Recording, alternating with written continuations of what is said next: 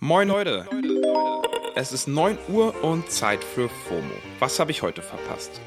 Heute ist Samstag, der 30. April 2022, KW 17, letzte Folge. Mein Name ist Don Pablo Mulemba und in dieser Samstagsfolge gehe ich mal der Frage auf den Grund, was uns an Reality TV eigentlich so fasziniert. Dazu habe ich heute wieder prominenten Support und frage die, die es ganz genau wissen müssen. Ich kann tatsächlich eigentlich zu jeder Zeit Reality TV gucken. Mir gibt es einfach ein gutes Gefühl, mich mit anderen Problemen in Anführungsstrichen zu beschäftigen, mal abzuschalten, mal zu gucken, wie leben andere Leute, in was für Realitäten leben die und ähm, das macht mir einfach sehr viel Spaß. Das war YouTube-Creatorin und Reality TV Ultra Mirella Precek, aka mir relativ egal. Die hört ihr später nochmal. Dranbleiben lohnt sich also. This episode is brought to you by Shopify. Whether you're selling a little or a lot, Shopify helps you do your thing, however you cha-ching. From the launch your online shop stage, all the way to the we just hit a million orders stage. No matter what stage you're in, Shopify's there to help you grow. Sign up for a $1 per month trial period at shopify.com slash special offer, all lowercase. That's shopify.com slash special offer. Leute, der April scheint der Monat für neue Reality-Shows zu sein. Mitte April ist ja gerade der Nachfolger vom Reality-TV OG Keeping Up with the Kardashians angelaufen. Heißt jetzt einfach The Kardashians und läuft auf Disney Plus. Dann ist ja sogar noch eine neue Staffel Selling Sunset rausgekommen. Und auch das reicht noch nicht. Netflix Newcomer The Ultimatum gibt's auch noch. Viel Stoff also, der in meinen Timelines gerade für mega viele Memes, Jokes und Meinungen sorgt. Ich will heute wissen, woher die Faszination für Reality TV kommt. Warum schauen wir uns das so gerne an? Und warum sorgen diese Formate für so viel Gesprächsstoff? In dem Podcast Niemand muss ein Promi sein geht es auch immer wieder um Reality TV. Denn klar, in den Shows tummeln sich ja oftmals auch Promis. Oder zumindest solche, die es werden wollen. Es wird zusammengefasst, eingeordnet, gelacht und sich geschämt. Wie kommt es denn zu so einer Begeisterung für Reality TV? Mein Name ist Elena Gruschka. Ich bin Film- und Fernsehproduzentin und habe zusammen mit Max Richard Lessmann Deutschlands Nummer 1 Gossip Promi Celebrity VIP Podcast, der da heißt Niemand muss ein Promi sein und der kommt immer Freitagmorgens ab 7 Uhr. Hallo Elena, kurz zum Einstieg. In welchen Situationen guckst du denn am liebsten Reality TV? Meistens gucke ich Reality TV, wenn es mir nicht so gut geht, wie zum Beispiel bei Liebeskummer oder wenn ich einen Kater habe oder wenn es bei der Arbeit nicht so gut lief oder ich krank bin und das Bett hüten muss. Ähm, dann gucke ich das am liebsten, weil man sein Leben komplett vergessen kann und man eingelullt wird mit den Problemen anderer Menschen. Verstehe ich. Geht mir aber eher mit Serien wie Peaky Blinders so. Was ist denn für dich der Vorteil von Reality TV, jetzt im Vergleich zu fiktionalen Serien? Man sagt ja, dass das Leben die besten Geschichten schreibt und dass das oft viel besser ist als das, was man sich ausdenken würde. Und deswegen mag ich Reality TV, weil im besten Fall passieren da die krassesten Sachen echten Menschen und anders als bei einer fiktionalen Serie, wo man weiß, irgendwann ist das vorbei und die Schauspieler gehen nach Hause und das ist alles nur ausgedacht und stimmt alles gar nicht, ähm, ist es bei Reality TV natürlich so, dass es da eher ums wirklich Ganze geht, nämlich um das wahre, echte Leben und ähm, das finde ich schon auch einfach spannend. Eine, wenn nicht die aktuell erfolgreichste Show ist ja einfach The Kardashians. Ich meine, Keeping Up with the Kardashians hatte einfach mal 20 Staffeln. Das heißt, die haben 14 Jahre ihres Lebens mit der Öffentlichkeit geteilt. Durch ihre Show ist die Kardashian-Jenner Family zu einer der berühmtesten Familien der Welt geworden. Elena, was denkst du? Warum ist dieses Konzept der Kardashians so erfolgreich? Ich glaube, die Kardashians sind zum einen so erfolgreich, weil das eine Familie ist, also weil man so Familiendynamiken sich reinziehen kann, die man irgendwie dann doch auch aus jeder normalen Familie kennt, auch wenn diese Familie weit äh, von Normalität entfernt ist. Und zum anderen sind das natürlich Super-Promis, die wir aus verschiedensten Klatsch- und Tratgeschichten kennen. Und wir haben das Gefühl, wenn wir uns die Kardashians angucken, dass wir mehr Infos bekommen und einen Blick hinter die Kulissen bekommen und rausfinden können, wie war denn das mit Kanye und Kim und mit Chloe und Tristan und so. Und dass da so ein, wirklich so ein Klatsch- und Tratschsucht bei denen auch einfach doll gestillt wird. Um der Formel des Kardashian-Erfolgs noch ein bisschen näher zu kommen, habe ich auch mal einen Medienwissenschaftler gefragt. Mein Name ist Florian Mundhenke. Ich bin jetzt nach Stationen in Marburg und Leipzig mittlerweile Professor für Media and Cultural Studies an der University of Alberta in Edmonton, Kanada. Was sagst du, Florian? Welche Formel steckt hinter dem Erfolg der Kardashians? Die Kardashians ähm, folgen erstmal dem Prinzip der fortlaufenden Familienserie, die wir eben schon auch aus der Soap kennen, wo es Konflikte gibt, ähm, die sich über einen längeren Zeitraum entwickeln, die man in Staffeln auch erzählen kann. Und ich glaube, wir kennen das alle. Wir haben alle Familie, Geschwister, Eltern, tragen dort Konflikte aus, ähm, haben aber auch positive Verbindungen, Gespräche. Und ich denke, dies funktioniert auch gerade in dem Konzept der Reality Soap, wie diese Shows ja oft genannt werden. Deutschland hat ja zum Beispiel die Geissens, äh, die, mit denen man das schon seit vielen Jahren macht. Ähm, und das ist auch sehr erfolgreich.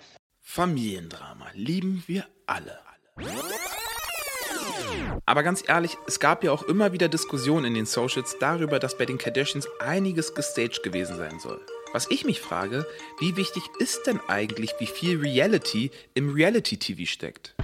Ich glaube, der Realitätsfaktor spielt bei den Kardashians zumindest keine so große Rolle. Wir wissen, ähm, es gibt diese Menschen wirklich und wir wissen auch, dass vielleicht manches zugespitzt ist.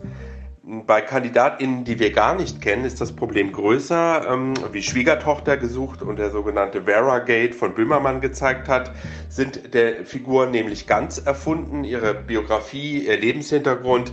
Dann fühlen wir uns häufig betrogen, ähm, als wenn jetzt ein Detail, etwa bei den Kardashians, etwas übertrieben ist. Von Kardashians zu Schwiegertochter gesucht. Gibt es da nicht einen riesigen Unterschied? Also ist das eine nicht Reality TV und das andere eher Trash TV? Und wo verläuft da für dich überhaupt die Grenze?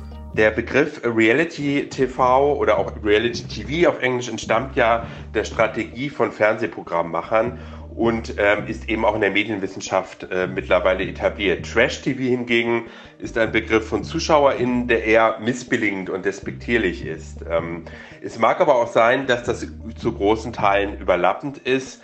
Ähm, aber es gibt sicherlich auch andere Inhalte des Fernsehens, die trashig erscheinen. Zum Beispiel eben die genannten Soaps mit ihren manchmal schlechten Schauspielerleistungen, die jetzt kein Reality-TV sind. Makes sense. Auch fiktionale Serien können Trash-TV sein. Ich persönlich musste an GZSZ denken. No Fronted sehen viele Fans wahrscheinlich anders. Da gibt es ja noch einige andere Beispiele. Und auch die haben ja teilweise Kultstatus. Warum, frage ich mich. Na gut, ähm, das ist eben verbunden mit der Strategie auch der Selbstaufwertung mit Blick auf Menschen, die scheinbar unter uns stehen. Das kann einerseits unterhalten, wenn jemand nicht mal einen vollständigen Satz artikulieren kann. Zugleich fühlen wir uns eben besser dabei. Mit dieser Strategie der Vorführung, sage ich mal, hat man ja immer schon auch Erfolg im Fernsehen gehabt. Ja, und dann gibt es ja auch noch die, die sagen, ach, ich schaue das alles nur ironisch. Elena, was meinst du denn? Kann man Reality TV überhaupt ironisch gucken oder ist das nur ein schlechter Vorwand? Diese Aussage, dass man Reality-TV-Formate ironisch guckt, finde ich wirklich absolut albern, weil wie soll das aussehen? Du verbringst eine halbe Stunde vom Fernseher und ob, die nun, ob du die nun mit einer ironischen Haltung verbringst oder ernst, das interessiert ja keinen Arsch, weil du hast eine halbe Stunde deines Lebens Zeit damit verbracht. Deswegen ähm, weiß ich überhaupt gar nicht, was das bedeuten soll, das ironisch zu gucken. Es ist wie ironisch Diddelmäuse zu haben. Wenn du eine Diddelmaus hast, hast du eine Diddelmaus. Und wenn du Trash-TV guckst, dann guckst du Trash-TV. Also, das finde ich Quatsch. Und warum schaut man es dann deiner Meinung nach? Viele kritisieren ja, dass Reality-TV-Formate auf Voyeurismus oder Bloßstellung basieren. Also Dinge, die jetzt nicht unbedingt so positiv konnotiert sind. Was denkst du dazu? Also den Vorwurf, ähm, dass Menschen erniedrigt werden ähm, oder vorgeführt werden, da, das verstehe ich und da bin ich auch der Meinung, dass das ähm, auf jeden Fall unterbunden werden muss oder redaktionell müssen solche Formate aufgefangen werden und es muss irgendwie eingeordnet werden, wenn das passiert. Oder es muss einfach, solche Formate müssen einfach abgeschafft werden. Aber Voyeurismus finde ich zum Beispiel, von mir aus kann man mir das gerne vorwerfen. Ich glotz mir gerne die Kardashians an, wie die reich und krass und ähm, ja, einfach irre sind. Und die sorgen ja auch für eine Menge Gesprächsstoff auf den Socials. Neben Memes und Co. sind ja auch Reaction-Videos ein riesengroßes Ding. Und dafür liefern sämtliche Reality- und Trash-Formate immer wieder Content. Zum Beispiel auch für Mirella, aka Mirelativ Egal. Ihr kennt sie bestimmt von YouTube oder Instagram oder aus ihrem Spotify Original Podcast Muss das sein? Ihre Reaction-Videos werden hunderttausendfach geklickt. Hi, ich bin Mirella, ich wohne in Nürnberg und ich bin Content Creatorin, Mutter, Unterhalterin und auch Gründerin meiner eigenen Puzzlefirma Villa Wunst. Mirella, bevor wir über deine Reaction-Videos sprechen, wann guckst du denn am liebsten Reality-TV-Formate? Ich kann tatsächlich eigentlich zu jeder Zeit Reality-TV gucken. Mir gibt es einfach ein gutes Gefühl, mich mit anderen Problemen in Anführungsstrichen zu beschäftigen, mal abzuschalten, mal zu gucken, wie leben andere Leute, in was für Realitäten leben die und ähm, das macht mir einfach sehr viel Spaß gerade diese Lebensrealitäten sorgen ja für eine Menge Redebedarf. Einerseits für dich vor der Kamera, aber auch für die vielen Leute, die dir zuschauen und unter deine Videos kommentieren. Wie kannst du dir das erklären? Ich habe so vor fünf Jahren ungefähr angefangen, so richtig das so zu zelebrieren mit Love Island und all diesen Formaten. Ähm, und dann dachte ich, ja, ich unterhalte mich auch gerne privat mit anderen Leuten darüber und man tauscht sich aus und wie findest du das und wie hättest du in der Situation reagiert? Und dann ist mir aufgefallen, die Leute, die interessiert es auch so. Wie sehen das andere? Wie schätzt man die Situation ein? Ah ja, genau so fühle ich mich auch oder genau das hat mich auch gestört. Danke, dass du das sagst oder dass man sich einfach so ein bisschen austauschen kann, sich natürlich auch widersprechen kann, aber sich auch gegenseitig vielleicht in dem, was man fühlt oder denkt, bestätigt. Bei den ganzen Formaten, die du guckst, geht's ja manchmal auch drunter und drüber. Wo hört's denn da für dich auf? Hast du da eine Grenze und sagst irgendwann, Halt, stopp! Sobald eben Diskriminierung jeglicher Art äh, passiert, äh, Rassismus, Sexismus, Homophobie, all diese Sachen, die ja leider in unserer Gesellschaft immer noch ein Thema sind und auch thematisiert werden müssen, ähm, das nehme ich gerne zum Anlass, um was dazu zu sagen, um mich zu positionieren, um vielleicht auch mit Klischees aufzuräumen, mit Stereotypen, da dagegen zu sprechen. Aber ganz klar habe ich da auch eine Grenze und wenn es natürlich menschenverachtend wird, frauenverachtend, ähm, da ziehe ich auf jeden Fall die Linie. Absolut nachvollziehbar. Ich denke auch, dass diese Dinge nicht verhandelbar sind. Das muss man sich echt nicht geben. Jetzt haben wir so viel darüber gesprochen, warum wir uns so sehr mit Reality TV beschäftigen und warum auf den Socials so viel darüber geredet wird. Den ganzen Content hätten wir ja aber gar nicht, wenn sich nicht immer wieder Leute für solche Formate bereit erklären würden. Ich würde gern wissen, warum macht man in solchen Formaten mit? Woher kommt da die Motivation? Das habe ich eine Freundin und ehemalige Kommilitonin gefragt. Sie muss das ganz genau wissen. Hi, ich bin Ima, komme aus Berlin und bin von Beruf Influencerin und Sexworkerin. Und ich habe auch schon bei der ein oder anderen Dating-Show im Reality-TV mitgemacht. Und zwar Five Senses for Love, Undressed und Take Me Out. Hey Ima, sag mal, kannst du mir verraten, warum er bei solchen Formaten mitmacht? Was hat dich daran gereizt? Ich glaube, dass die meisten Leute bei Reality-TV-Formaten mitmachen, um natürlich eine gewisse Reichweite zu bekommen.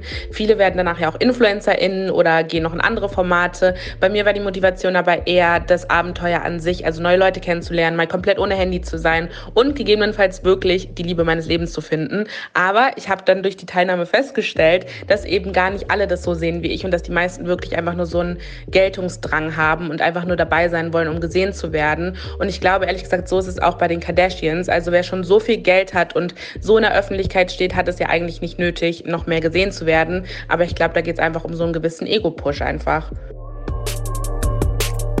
Womit wir also wieder, genau, bei den Kardashians werden. So schließt sich der Kreis.